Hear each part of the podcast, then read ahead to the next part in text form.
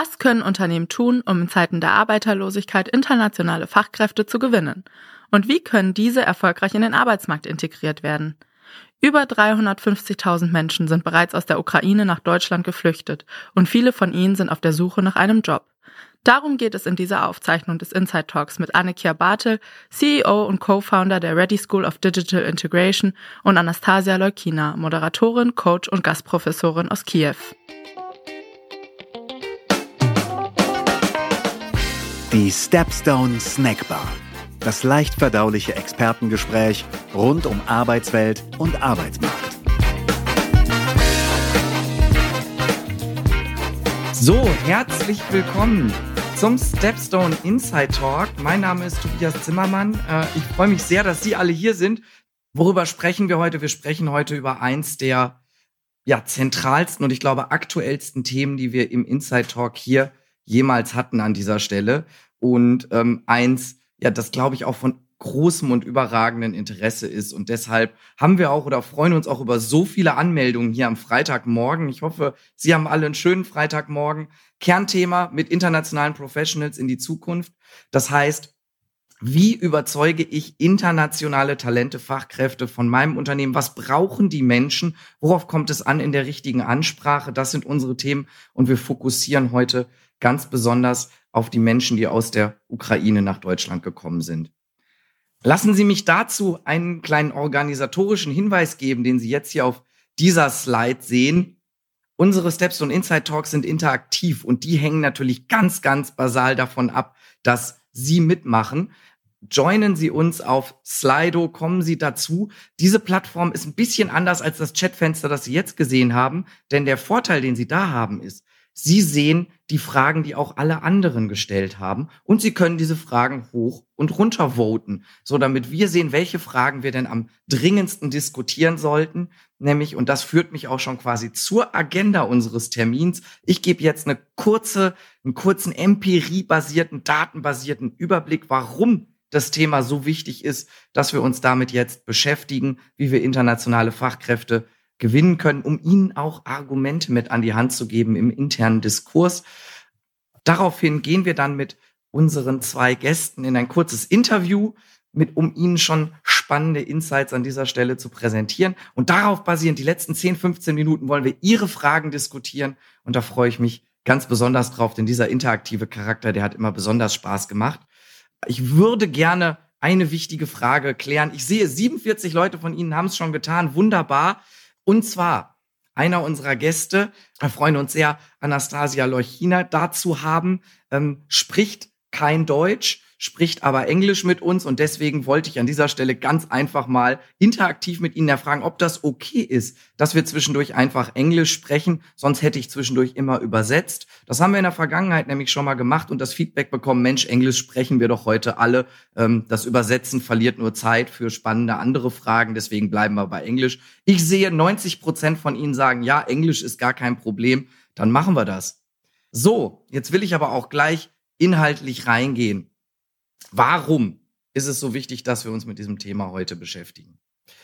Was wir hier sehen ist, der Jobboom geht weiter. Ich habe Ihnen Zahlen mitgebracht von unserer Plattform, von Stepstone, wie viele Unternehmen aktuell, beziehungsweise wie hoch ist die, naja, Auslastung, ich sag mal, das ist nach, auf, nach oben hin offen bei uns auf der Plattform, aber eben wie groß ist die Nachfrage am Arbeitsmarkt?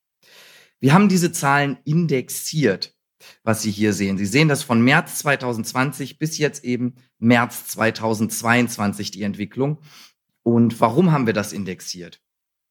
Wir haben uns die Monate Oktober bis März ähm, von 2019 bis 2020 genau angeschaut und den Durchschnitt gebildet der Stellenanzeigen, die wir auf unserer Plattform online hatten um eben einen Vor-Corona, Vor-Krisenwert abbilden zu können. Und das ist diese grüne Linie, die Sie hier sehen, sprich 100 Prozent der Vor-Corona-Nachfrage.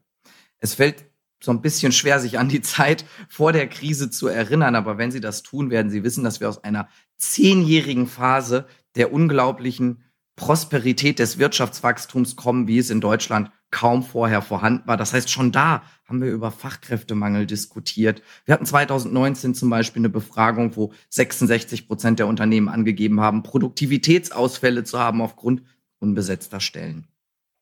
Und jetzt sehen wir hier, dass wir schon vor gut einem Jahr, im März 2021, wenn Sie sich erinnern, das war eine Zeit, in der es, in der wir uns noch im zweiten Lockdown befanden, eine Zeit, in der ganze Industrien, wie zum Beispiel Tourismus, auch wie eine, wie Gastronomie, Hotellerie, ja ihrem, ihrem Business gar nicht nachgehen konnten. Das heißt, und trotzdem hatten wir da die Nachfrage nach Personal schon erreicht, wie wir es vor der Corona-Krise hatten. Und seitdem sehen wir ein Wachstum, einen, ja, eben Jobboom, von dem wir sprechen können, den niemand so erwarten konnte, so dass wir jetzt sogar schon 60 Prozent über der Nachfrage liegen. Und ich glaube, das ist etwas, was viele von Ihnen auch sehen, was viele von Ihnen mitbekommen und deshalb wahrscheinlich auch sich so stark zu diesem Webinar angemeldet haben. Das heißt also, der Jobboom geht weiter und das sehen wir übrigens auch ganz deutlich in der Presse. Die Wirtschaftswoche schrieb letzte Woche erst oder ich glaube sogar diese Woche, so teuer ist der Fachkräftemangel für Deutschlands Firmen. Eine Vakanz, das haben wir bei Stepstone ausgerechnet, kostet im Schnitt 29.000 Euro. Und wenn Sie das multiplizieren, dann kommen Sie da auf einen ganz schönen Wert. Die Süddeutsche Zeitung titelte, und Sie sehen es am 2. Mai, das sind alles hochaktuelle Headlines, Nachfrage nach Arbeitskräften so hoch wie nie. Etwas formeller auf der linken Seite IAB, das ist das Institut für Arbeitsmarkt und Berufsforschung der Bundesagentur für Arbeit, sagt, IAB Arbeitsmarktbarometer verbessert sich auch im zweiten Monat nach Beginn des fürchterlichen, schrecklichen Krieges in der Ukraine. Was heißt dieses Barometer? Dieses Barometer gibt einen Überblick über Angebot, Nachfrage, die Situation am Arbeitsmarkt und es zeigt sich seit zwei Monaten, dass im Gegensatz zu den Börsenkursen der Arbeitsmarkt sehr, sehr stabil ist, trotz der doppelten Krise, in der wir uns sozusagen gerade befinden. Und um ganz elegant zum Thema überzuleiten, bei dem wir heute sind, sehen Sie dann noch eine Überschrift einmal vom Statistischen Bundesamt und einmal vom Handelsblatt. Arbeitskräftemangel verschärft sich. Ich glaube, das war vorgestern, habe ich den Screenshot noch mit reingenommen. Also ein hochaktueller Artikel, können Sie auch gerne googeln. Ähm, sind Zuwanderung und bessere Arbeitsbedingungen die Lösung? Ich glaube, die Antwort auf diese Frage, die wir geben wollen und würden, die können Sie sich an dieser Stelle denken. Und auf der rechten Seite sehen Sie, ähm, ja, eine Auswertung des Statistischen Bundesamtes, nämlich wie viele Menschen im Erwerbsalter kommen eigentlich nach Deutschland und sollen kommen. Und da sehen Sie, 480.000 Menschen brauchen wir durchschnittlich als Überschuss. Das heißt, mehr Menschen, die im erwerbsfähigen Alter nach Deutschland kommen, als auswandern, um die Abnahme der erwerbsfähigen Bevölkerung. Sie kennen das. Wir sprechen hier bei Stepstone über die Arbeiterlosigkeit, weil wir bis 2030 gut 4,4 Millionen Menschen, und das ist noch eine konservative Schätzung der Vereinten Nationen, am Arbeitsmarkt verlieren werden. Deswegen sind 480.000 Menschen auch konservativ. Ich vermute, dass es, um ehrlich zu sein, noch deutlich mehr sind. Wenn wir das für das Jahr 2020, die Zahlen werden leider nicht ganz so aktuell erhoben, deswegen müssen wir auf 2020 schauen. Das wird sich aber nicht wahnsinnig verbessern oder verbessert haben im letzten Jahr, konnten wir konstatieren, 260.000 Zuwandererinnen an Nettomigration fehlen in Deutschland. Das heißt, 260.000 von diesen 480.000 fehlten uns, um diese Zahl zu erreichen. Und wie gesagt, Annahme ist, ich glaube, diese 480.000 sind selbst noch sehr konservativ. Parallel, vielleicht kennen der, die ein oder andere von Ihnen ja unsere zahlreichen Studien, die wir durchführen und auf deren Basis wir die meisten Zahlen, Daten, Fakten, ja, fußen, die wir Ihnen kommunizieren, die wir Ihnen mitgeben für Ihre Entscheidungsfindung, für Ihre Diskussion, ähm, einfach auch um Sie zu beraten.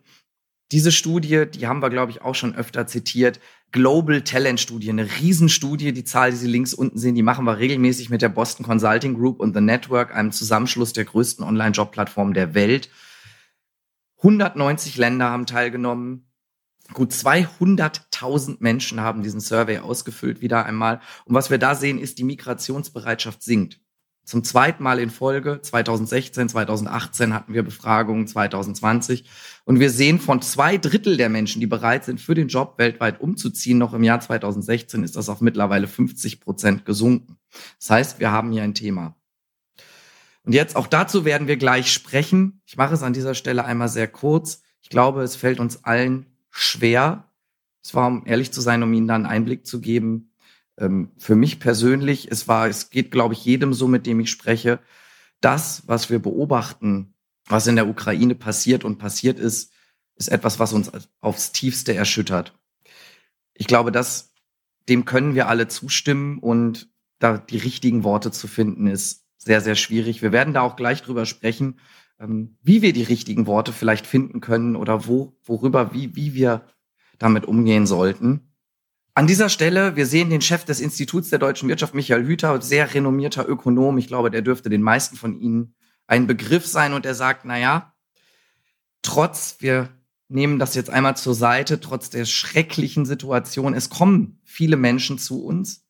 Und zwar, und das sehen wir darunter, fast 400.000, ist eine relativ aktuelle Zahl, sind seit Beginn des Krieges schon aus der Ukraine nach Deutschland gekommen. Und da sagt er, ja, mit Blick auf diese Migrationszahlen ist das auch eine Chance für den deutschen Arbeitsmarkt. Und genau deshalb haben wir jetzt gesagt, okay, da müssen wir jetzt spontan sein, da müssen wir schnell sein, denn dazu stellen sich, glaube ich, ganz, ganz viele Fragen. Eine habe ich jetzt schon so leicht angesprochen. Ähm, aber genau deswegen will ich jetzt auch gar nicht viel mehr Vorrede an dieser Stelle, äh, ja, Zeit auf Vorrede verschwenden, sondern freue mich auf zwei fantastische Gäste, mit denen ich genau zu diesen Fragen sprechen kann, nämlich wie können wir ja ukrainische internationale Talente von Unternehmen überzeugen, wie können wir sie gewinnen, was ist der richtige Ton, den ich anspreche, wer sind die Menschen, die zu uns kommen und ähm, deshalb ähm, please put on your camera, ähm, please join me on stage here. Um, I'm so happy to have you. Ich begrüße an dieser Stelle Anne-Kier Bartel, CEO und Co-Founder der Ready School of Digital Integration um, und kürzlich erst vom Handelsblatt unter die Top 50 Unternehmerinnen und Vorbilder, unternehmerischen Vorbilder in Deutschland gewählt. Von daher, wir freuen uns sehr, dass du hier bist. Hallo Anne. Hallo, schönen guten Morgen. Schön, dass du da bist. Ich glaube, jetzt muss ich gerade kurz sehen, ob wir dich denn sehen können. Ich sehe dich. Ja, doch, ich sehe euch. Wunderbar, alles bestens. Und ähm, mindestens genauso sehr freue ich mich darüber, Anastasia Leuchina hier zu haben. Sie ist nicht nur erfahrene Ökonomin, äh, Professorin, sie ist auch Coach, sie führt Verhandlungen, sie ist Mediatorin, löst Konflikte, aber ähm, sie ist nicht nur aus diesem Grund hier. Bis vor kurzem lebte, lebte Anastasia in der ukrainischen Hauptstadt und ist jetzt seit einigen Wochen in Berlin. Und ich freue mich sehr, dass sie sich bereit erklärt hat, an ihr, uns an ihren Erfahrungen und ihren Einschätzungen teilhaben zu lassen. Anastasia, so great to have you. Thank you for being with us. Uh, welcome. Thank you, Tobias. Anne, ich habe eingangs jetzt erläutert oder versucht darzustellen, wie dringend der deutsche Arbeitsmarkt auf Zuwanderung angewiesen ist. Ähm, vielleicht starten wir einmal damit, dass du den wenigen, die euch nicht kennen oder die euch aber kennenlernen sollten, einfach mal vorstellst, ähm, was macht die Ready School hier? Wie hilft die Ready School hier? Wer seid ihr? Ja, ich versuche es kurz zu machen. Ich habe 2016 Ready School in Berlin gegründet. Äh, Ready ist eine Tech-Schule, äh, wo wir Migranten, äh, Asylsuchende Menschen unterstützen, neue Tech Kompetenzen zu kriegen und wir arbeiten natürlich auch an deren Lebensläufe, Entschuldigung, und, und die generell zu stützen, wie die schneller äh, in Arbeit kommen. Äh, mittlerweile sind wir sehr gewachsen. Äh, letztes Jahr haben wir mehr als 3000 Menschen unterrichtet, entweder in unsere Kinder- und Jugendliche Programme, unsere Programme für Frauen und unsere High-End-Programme, wo wir äh, Tech-Kompetenzen wie Frontend, Web Development, Backend Web Development, Data Sciences, IoT und so weiter unterrichten. Also es ist eine große Portfolio, wirklich. Äh, man kann von ganz, ganz vorne anfangen mit Word, Excel und PowerPoint bis zu wirklich äh, Zukunft, äh, ja, fähige Tech-Kompetenzen. Ja, und mit Data Science und Co. Also ich glaube, dringend benötigtere Jobkategorien, Jobs gibt's kaum am deutschen Arbeitsmarkt. Also eine Riesenleistung, die ihr da bringt. Du hast kürzlich, habe ich bei deinem LinkedIn gesehen, mit der OECD gesprochen, wurdest da interviewt.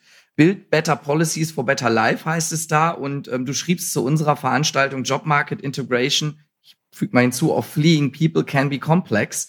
Ähm, wie komplex, ihr seid da ja gerade auch sehr aktiv. Wie komplex ist das denn wirklich? Und hast du schon mal direkt vom Start weg Tipps an Unternehmen, die jetzt konkret einstellen wollen? Es ist komplex, weil äh, man sieht die Zahlen und äh, dahinter stecken Menschen und Menschen sind komplex und es ist natürlich auch gut so. Und das Aller, Allerwichtigste ist wirklich die Menschen zu sehen als Menschen mit Stärken, mit Interessen, Kompetenzen, aber natürlich auch Schwächen. Aber ähm, mein Rat ist da wirklich mit den Menschen zu anfangen. Und äh, an der Ready School äh, ist unser Slogan oder Motto, äh, man soll nicht über Geflüchtete sprechen, sondern mit Geflüchtete sprechen. Also in Dialog treten und versuchen zu verstehen, äh, was sind die Träume von die, die Leute, die, die jetzt hierher gekommen sind und, und wie kann man da wirklich eine Win-Win-Situation schaffen. Wir brauchen Arbeitskräfte, das ist gut. Viele Menschen suchen da auch Arbeit und wie können wir da eine bessere Situation für beide schaffen? Anne just said, uh, Anastasia, that you should not talk about the people who are coming. Um, we should talk with them. I had the pleasure to talk to you in preparation of this call already, and we had a very inspiring conversation. But honestly, and I want to start with that one. Um, there's there's one aspect or question I still struggle with, and I want want to have this transparency here um, because I think I'm not the only one. Um, what you have been through um, that you needed to flee that you needed that you needed to resettle this is something i guess nobody who, who, has not been through this could imagine. So it's hard to find the words. Um, today we are having you here as an expert speaking about the labor market integration of people from ukraine uh, so a very professional topic. And um, honestly i'm still insecure of how to start such a conversation. And so I'm just being transparent with that. And I hope this is fine in the right way. Because on the one hand, I want to be empathic, but um, we have a very professional topic to deal with. And uh, I'm sure for recruiters, managers, we heard Anna saying there are a lot of people who search for jobs. So it's the right thing to do to offer jobs, to bargain about how it's the best fit. Um, but of course, I think the feeling how to deal with that how to speak to the people is is the same and this uh, unsecurity people feeling um, like I have. So um, as I might start with that one, what what would you recommend us? What would what do you recommend me to do? I had doubts about sharing the story, uh, but I um, I lost a child many many years ago, and I remember very vividly that I had these two parts of myself. One was this grieving mother, and I think this is the part that many people who just arrived to Germany we are grieving about our country, about our people, about our everything.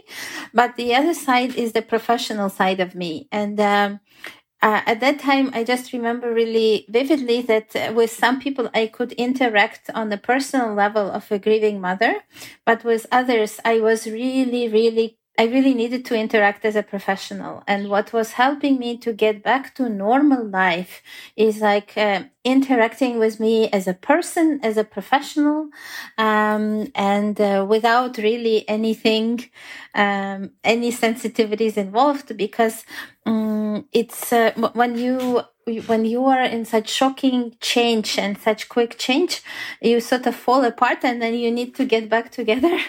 And this, your sort of peer to peer, very professional um, sort of partnering relationship and interaction really helps me go back to who I was before this and who I am as a person.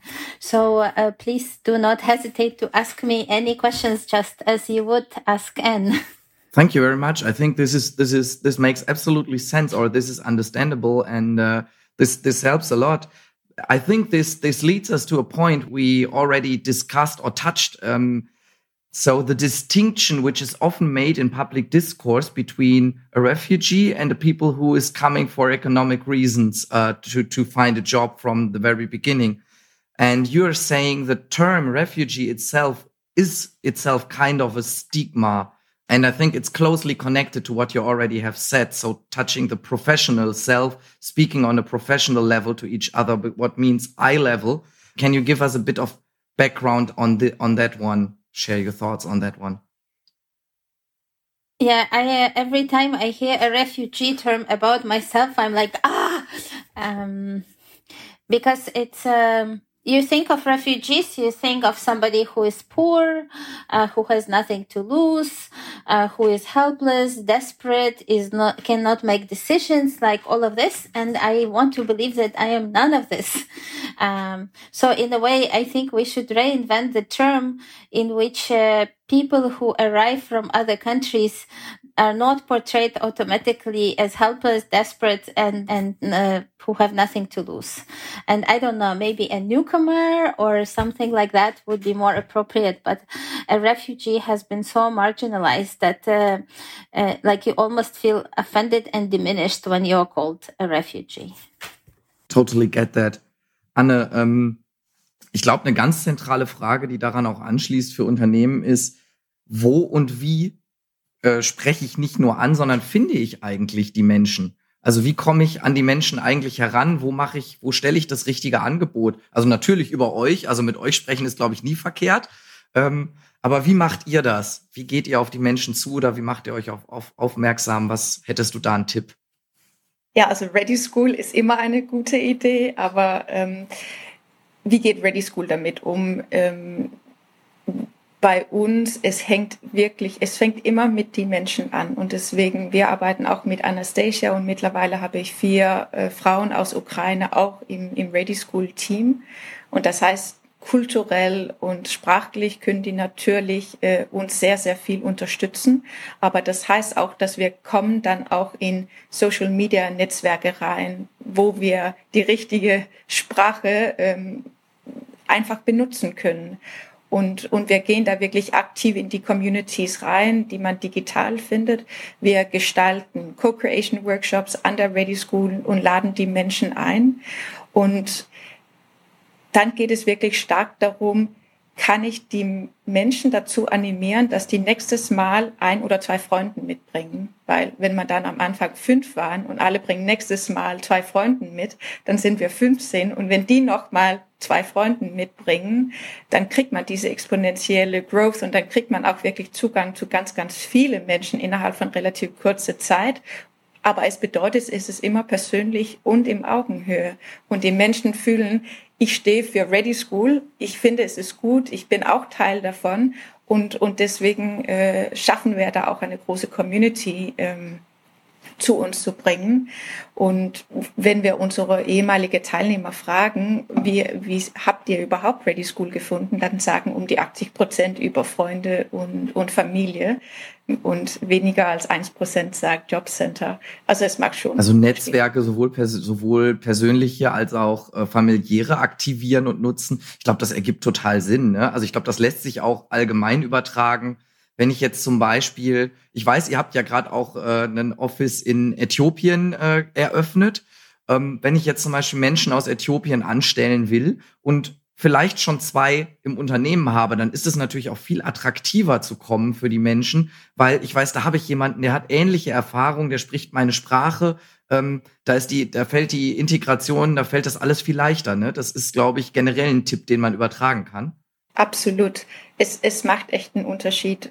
Aber dann muss man natürlich auch überlegen, wer sind die Erste oder der Erste, der bei uns kommt, weil äh, diese Person trägt natürlich sehr, sehr viel Verantwortung und es ist immer noch nur ein, ein Mensch. Aber dann kann man auf jeden Fall Fragen stellen, um, um viel tiefer in das Thema ähm, reinzugehen und mehr zu verstehen. Und das, das, das ist auf jeden Fall unsere Strategie.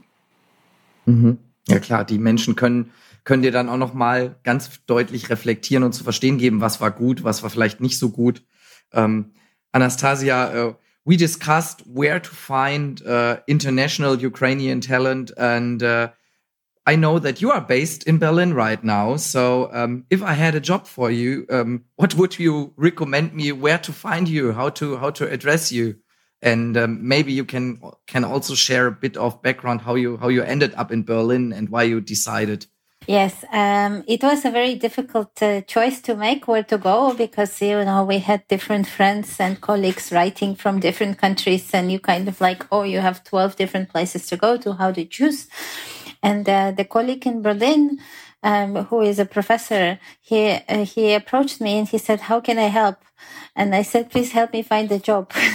and um, in a way, he has become so invested and has made so much effort in uh, in helping me connect to people. And in fact, this is how I connected to Anne through him because he said Anne is doing such a fantastic job with ReDI School that I really have to meet her. and I think when we met, we didn't even have the intention of employment, but it was just the right chemistry. So in a way, Berlin attracted me by a very concrete help in finding people and networking and make building relationships. And I think this is like, a, it's a more advanced than providing food and, um, uh, mm, and walls, you know, I mean, the, the initial humanitarian response, but I stayed in Berlin precisely because, uh, this person and, and his wife decided to, um, yes, to, to, to help me build a professional, uh, connection. So I think this is maybe the next step. and I, uh, I think there are a lot of Ukrainian groups and people who are looking for jobs online. And I guess I wanted to share I was really fascinated how quickly Deutsche Bahn um, offered jobs. I mean, I, it was almost the first week when I arrived. I saw their posters all over the place and they spoke both Russian and Ukrainian. So I think it's important for companies to try to reach out in those two languages. And they have like a hotline uh, that where you can call and ask. And they, it's also available in other languages, not just German and not just English. Um, and I think when I, when I was going through their materials and I offered my son to apply for a job with Deutsche Bahn. In fact, um, I thought what they did was really great because they communicate really clearly that uh, there is they they have some language studies and they also have uh, professional training. So in a way. I think what is brilliant about uh, their communication is that you don't need to be perfect to apply you know because when you apply for a job and somebody is looking for a candidate everybody's looking for the one you know? And um, and i think when you when you are a newly arrived person as a refugee i i have never felt so imperfect in my life. So like because you are in a new environment with a new language you don't know anything and it's very difficult to navigate. So you feel really imperfect. And in the way deutsche bahn is saying it's okay to be imperfect. We will help you. You know just just being open to this uh, because I think in a way it's easier to teach people the language and to help them adjust than to teach them a profession from scratch. So I think in a way this is a, a real opportunity to um, to attract uh, Ukrainian um, newcomers and not refugees uh, to sort of uh, allow more space for imperfection in the recruitment process because uh, our our life stories from ReDI School shows that people once they learn and once they get in they they adjust really quickly and there is a lot of gratitude on both sides Thank you very much for sharing this. This is, uh, I, I, think, a very good best practice example, and uh, no problem with sharing. Uh, so, so uh, doing good things and speaking about is is a is an usual phrase we we use. Anna, you you you wanted to make a point in addition to what Anastasia said. Yes, I think one of the things that I really learned from Anastasia through our first conversations was that she pointed out to me that when you're leaving your home country and, and the future is unclear and you're leaving so many things behind, the one thing that is remaining is your human connections. And I think this is something that really, really touched me. This is how Anastasia and I got in, in contact is through a, a friend that we both have in common. And I think this is the right mindset to go about also when we are looking for candidates is, is to use the, the personal networks that we have to find the right people that are the right fit for the companies. And in general, I think it's a life lesson as well that the best thing we can invest in is the relationship we have with others. Thank you so much for sharing. Makes makes absolutely sense. To everyone who's listening to us, um, an alle, die uns, an alle, die uns zuhören, please join us via Slido. Don't be shy. Give us your questions. We will be happy to uh, we will be happy to answer. Um, there are already two ones I want to share. And uh, the first one is from Marcus. Uh, he has written it in English. Uh, do you have an idea? And this is absolutely connected to what Anastasia has said and to the best practice example of Deutsche Bahn. Do you have an idea regarding the German language skills of Ukrainian people? Is German a foreign language which is uh, taught in Ukraine? Uh, yes, German is taught in Ukraine, but it's not very widespread. So you would have a lot more Ukrainians speaking English than German. And uh, for me, this is a very personal challenge. I've tried to learn German a couple of times, but it feels so difficult that uh, I didn't succeed. um, but uh, everybody tells me that uh, you know stories of other people uh, show that they they manage, but they just need a bit of time and space to learn German. But German is not the first language to learn in Ukraine; it's mainly English. And if I can add to what Anastasia said, I think the best way to learn German is through getting friends and colleagues that are German because of course you can study a lot of things on Babbel and, and all kinds of apps and you can attend language courses. But the human connection is, is really getting ourselves into a practical use of the German language, which is what we need for businesses. So, so I think if companies are considering hiring Ukrainians, it's good to have all the the theoretical language training part, it's needed. But also, if you can create buddy systems where the newcomers are paired with your German colleagues for conversational practice, this is what really makes a difference. And it makes it more fun too. So, would you both? Um, would you both recommend that uh, language courses or language classes, uh, German language classes, are uh, are something which is which is attractive, which is a good thing to do offer um, of a company because I think it's it's not that complicated to buy a, a, lang a, language class to teach. You're nodding, Anna. If companies should invest in language courses, yes, I definitely think this is a, a great um, perspective. But I think the most important is to make it as engaging as possible. As with any language training, I, I definitely uh, I'm I'm happy that I I learned to speak German and uh, but but most of my language learning German was very grammatical and uh, it it wasn't all that much fun. It was only when uh, actually meeting my German husband that I was really encouraged to to learn to speak proper German. So. Um, I, yeah, I, I think it's just important to pick the right kind of language courses that is really fit to purpose for what you need in the business. Um, I would just like to add maybe that uh, it's not just about the language, it's about how you manage diversity in your team. And I mean, of course, diversity is a big topic in in HR and in companies. And actually, it's like, okay, well, what do you do with people who don't speak perfect language? and how do you tolerate that? And how do you maybe learn uh, to speak better English um, in return? And um, I was thinking that this is not just about the language, but I think this um, opportunity to integrate Ukrainians and Syrians and other people who arrive to Germany is an opportunity to make a workplace a more empathetic and more human centered in general. Because actually these people arrive with real challenges. And if you want them to work for you, you probably need to learn, okay, what, how do you handle and how do you build a relationship with an employee who just lost somebody like a mother or a child. Yeah. So we have a lot of people who arrive and they lost someone. Or how do you work with people who have some traumas or are in a very difficult mental situation and how do you care of their mental state? This is not only about the refugees because I am sure that people in Germany also experience different kind of crisis in their personal lives. And it's also about how do you, um, how do you sort of see a person, not just a function in your employee? And how do you build up programs and create a, an environment that is friendly and open to supporting people in their personal challenges? Because despite the fact that we are very good at separating private and professional, but the private uh, private life also always has an impact on performance, and it's about how do we integrate good practices to support people.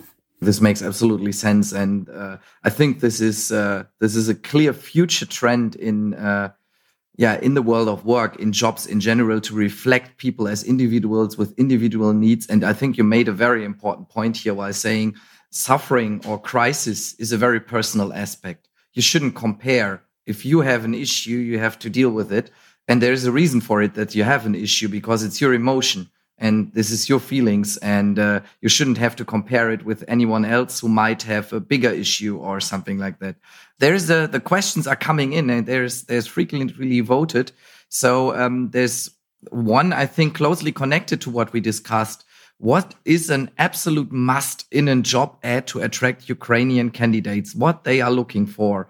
Uh, and I may add, so is it kind of we we offer mental health or we have offer some kind of of group sessions. Um, is this an aspect you would recommend to have? Well, I can I can maybe summarize a couple of ideas that I saw in good practices. I think one is uh, uh, reaching out in Ukrainian and Russian, probably just so that people can see that you are at least making an effort.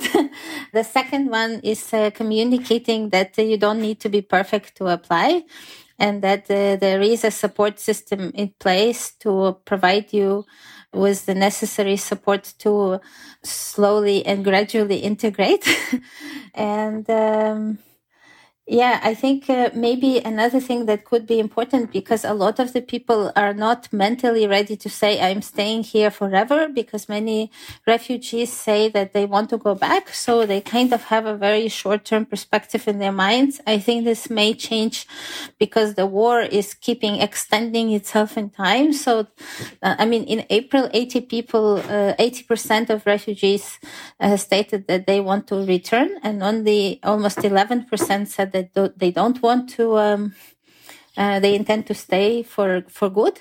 So I think this it it's very good to uh, to mitigate it somehow with uh, shorter shorter contracts and being more flexible in terms of you know, not demanding to sign like two year, three year contracts or whatever. And the fourth point, which I think is also not about only about refugees, is about childcare and sort of flexibility that is required because we learned that 60%, 63% of women who arrive uh, to Germany, they arrive with children. Uh, and I think everybody will benefit a more child friendly environment at their work. So this could also be an argument for uh, for mothers to join workforce when they know that they can have the flexibility or the support. I don't really have much to to add, but I think what is is the lesson we have really learned is that making those changes is a potential for becoming more competitive as a business. So you're not just doing this to support the Ukrainians. Um, you are doing this to become a more attractive company, and that these challenges can really drive uh, innovation inside of your company, and and it's an opportunity to take that chance right now, and everyone will benefit. And uh, one more thing, I was speaking with a friend. She said, "Well, I was offered this job, but I understand they gave, they did it as a charity offer in a way. So you don't offer jobs as charity; offer them as a, an opportunity for professional growth and professional engagement. Because the charity offers they are not going to be sustainable for for many reasons, and uh, nobody is going to feel good about them uh, after some time. But professionally, you can make it work really well, especially if you allow a bit more time for yourself, but also for the Ukrainian to uh, to adjust and to learn about the context and the way you do business.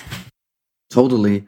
And I think uh, there was one sentence Anna was just saying, I, I totally love to say this investment you're doing at the moment, for example, investing in childcare, in investing and reflecting how you speak to people, how you reflect their individual uh, professionality, what you were referring to, Anastasia. Um, this is something which makes you a better employer in total. And this is what you definitely need for the time of labor shortage or the, the century of labor shortage we are, we are starting to go in.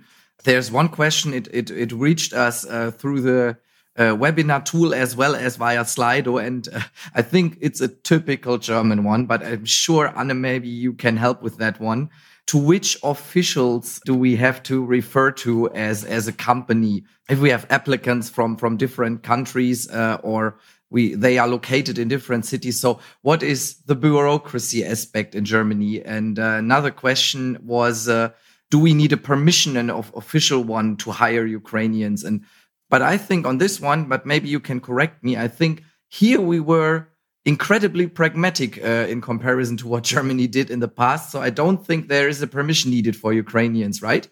It has definitely gotten better in Germany. So I think it was 2016 people who were arriving applying for asylum if they had stayed in Germany for three months and were still in process, they were actually allowed to work. The, the actual implementation of this on a Beamte level was a little bit different, but I, I I will assume that this has been sorted out a lot more now. So it means not just for Ukrainians, but anyone who is applying for asylum, they can work after three months. With the Ukrainians, the situation was very different than from the, say, Syrians who arrived in 2015 and 16, because the Syrians uh, had to i mean the, it was difficult to get into germany in the first place and the, the, ukrainians could just travel into germany apply from inside of germany and this makes their route to germany much safer than compared to everyone else so so so there are some distinctions still to be made there also has been special rules for the ukrainians arriving that they are allowed to work but they need to be registered first and if you're sitting um, in a smaller village uh, this should not be a problem. You can just go and you get registered. If you then sit in Berlin, where we all know how difficult it is to get an appointment at the Bürgeramt, this can take time. And we do know that I, I believe there's 60,000 Ukrainians um, who has arrived in Berlin right now. The bureaucracy is uh, not having that capacity at the moment. And that means that some of the people who are arriving at the moment will get an appointment at the Bürgeramt uh, to register that they are in Berlin in three months' time. So there are people who, if you follow the books, they uh, are not allowed to work yet because they need that stamp. Um, so this is really, really important. So there are some differentiations. So in, in theory, yes, there should be no problem. In the practical implementation, there might be a, a few challenges on the way, depending where you are. But I'm hoping that Berlin is a bit of a, a, a special case there then hiring should be fairly straightforward if the Ukrainians have the, the first permission to stay here. But I think Anastasia, maybe you also want to to just add to that because I think when we we talked, you had some interesting points about also hiring freelancers um, and actually doing that as a support of the Ukrainian people. I think if you want to uh, hire Ukrainians, the the simplified procedure, if you want to Google it, it's a 24th paragraph. Because, for instance, I am not really applying for a full scale asylum, which has a separate pr- procedure. I am applying for the 24th paragraph, which allows this, this quick speed, speed up process. Um, so I think if the, somebody wants to Google it, you just Google the 24th paragraph and uh, you will get a lot of information about the procedures. Yes, and I, I have been waiting for the 24th paragraph for about two months now, and uh, uh, it I, I still don't have it. So it, it, it despite the fact that it's simplified, it's not easy and it's not quick. I think the the rules that now apply to the Ukrainian. This is the SGB 2. so this means that you can get support also from the job centers um, with all the benefits that also might come to get training or financial support if you are offering jobs. So you are HR people, so I'm, I'm, I'm sure that all these rules and regulations you know much better than, than I do, but at least this is what has been flagged to us that uh, the Ukrainians will be considered under this law now. Thank you so much. I guess uh, I, I, hope this this answered the question the best way possible. Maybe we have the time. Um, I think we have two minutes left, but let's let's take uh, let, let's take two more questions. I would say. Uh, what would you say? Which international job platforms do Ukrainians usually use so that we know where to best post our job ads, especially inviting them? Of course, it's always good idea to get in touch with Stepstone, um, but um, especially for this case, um, what what would you recommend?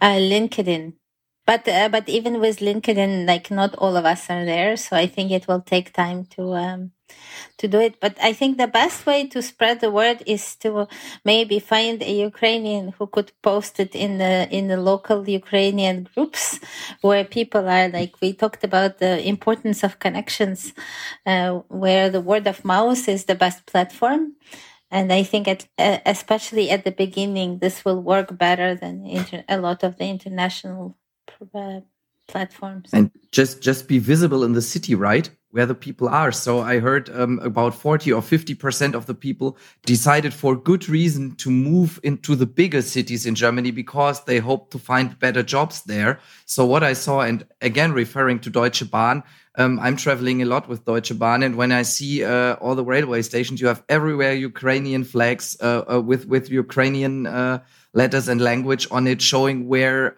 where to go first when arriving in a city. So I think this is something companies can also do, right? So book something, some advertisement in the city and just post it. Um, you can come to us. Yes, but I think when uh, when people arrive, they they really need to take care of the basic things. So we cannot expect them to want to get a job at this first point of contact. Uh, but yes, I think communication and outreach, just as always, is uh, more important than ever. And we really notice the Ukrainian flags, and and we we do appreciate very much the support that uh, the German companies, but also German people, have provided us with. We're very touching, and it's very grateful for that. And of course, I have to mention the ReDI uh, talent pool. We have a platform um, also working together with Stepstone, but um, where if you are looking for tech talents, um, it's not just uh, people coming from Ukraine. We are starting summer school programs now specifically for people fleeing the war. Um, so in the next six months, we will have a lot more people from Ukraine, but we have participants from 63 nationalities. So it's it's a broad talent pool there as well. Of course. And I, I can totally recommend, as I've said, it's impressive what you built in the last six years. Um, I think the, the last one is still a tricky one, and I, I see the language aspect is is one of the that one's uh, most relevant for uh, our our participants. And maybe Anne, you can also share uh, your view on this. Um, how can a company recruit and integrate people without German and English knowledge? Um, if Ukrainian, Russian, for example, is not available in the in in the company, um, and I'm sure translators are also a bit hard to get at the moment. Uh, do you have a recommendation here how to um, overcome the language barrier?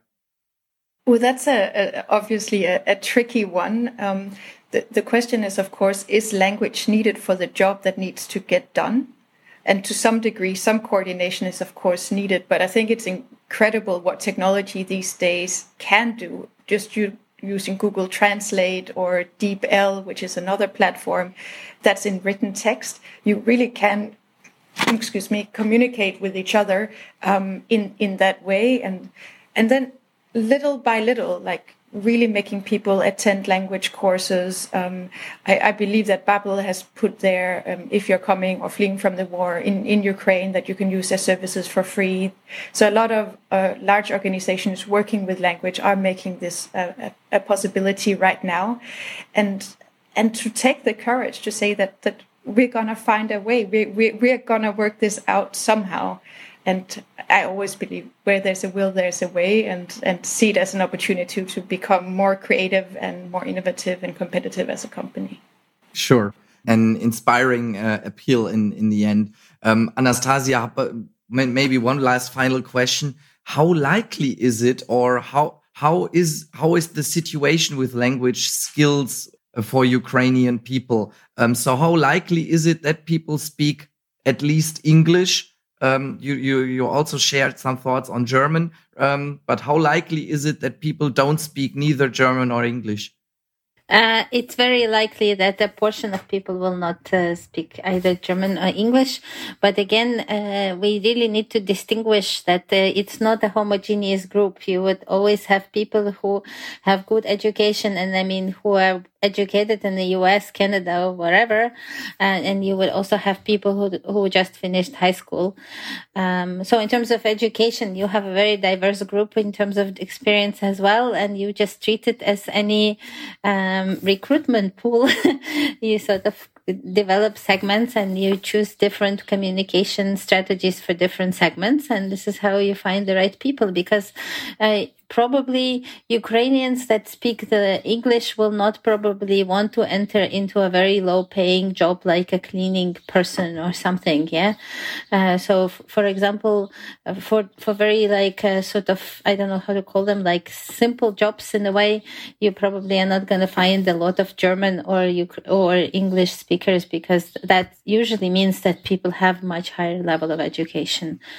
Um, Thank you so much.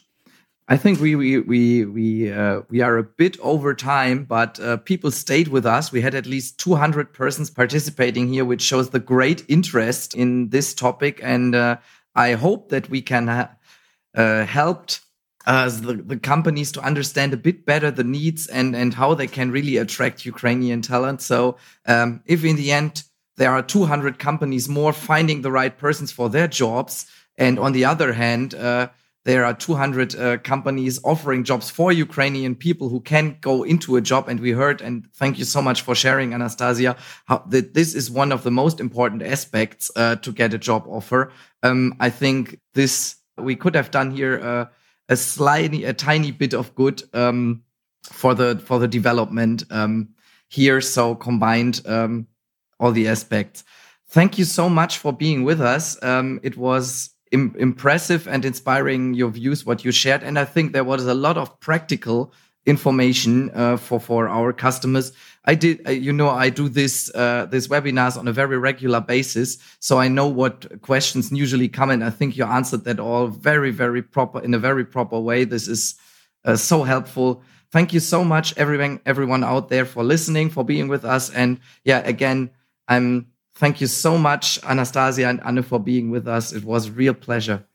Thank you for having us. And thank you for tolerating me not speaking German. Greatly appreciate it. Not yet. I think, yeah, thanks, thanks to our audience. And this is also learning. Okay, we can do it on English. The people stay with us. It's completely fine. So I think we will continue on that. Um, thank you so much. Have a great day and a great weekend to everyone. Und schon wieder Sperrstunde in der Stepstone Snackbar. Wir freuen uns wie immer über ein kleines Trinkgeld in Form von Feedback, Anregungen und Themenvorschlägen unter podcast at stepstone.de oder überall da, wo es Podcasts gibt. Und für die After Hour zu unserem Podcast lautet die Empfehlung des Hauses www.stepstone.de slash podcast. Bis zum nächsten Mal in der Stepstone Snackbar.